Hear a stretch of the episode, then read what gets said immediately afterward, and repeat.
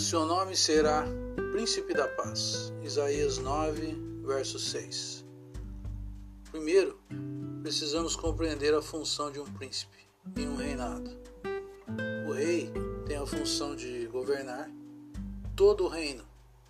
O rei governa um todo, mas o príncipe pode representar o rei em algumas tarefas. Jesus não é o rei da paz, mas o príncipe da paz. Atos, capítulo 3, verso 15. Também o capítulo 5, verso 31. Jesus, em sua primeira vinda, não veio para reinar, mas para mediar a paz entre os homens e Deus. E que, havendo por ele feito a paz pelo sangue da sua cruz, por meio dele reconciliasse consigo mesmo todas as coisas Colossenses capítulo 1, verso 20 ao 22, Hebreus capítulo 2, verso 10. Ele enviou seu filho, o príncipe da paz, para fazer a reconciliação. Mas agora em Cristo Jesus, vós que antes estáveis longe, já pelo sangue de Cristo foram aproximados.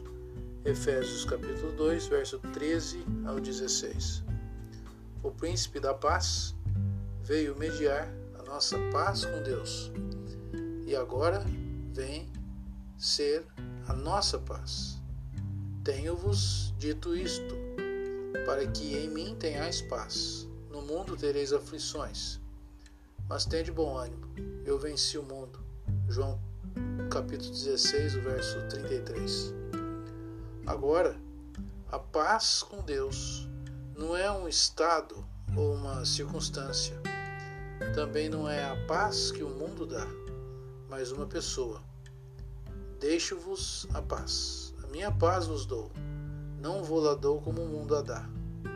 Não se turbe o vosso coração, nem se atemorize.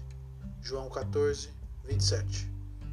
Agora, o príncipe da paz, Jesus Cristo, vive em nós e nos leva a viver em paz com Deus tendo sido, pois, justificados pela fé, temos paz com Deus, por nosso Jesus Cristo, pelo qual também temos entrada pela fé a esta graça, na qual estamos firmes e nos gloriamos na esperança da glória de Deus. Romanos 5, verso 1 ao 2. Tenha uma boa noite. Esse é o Alfredo que vos fala.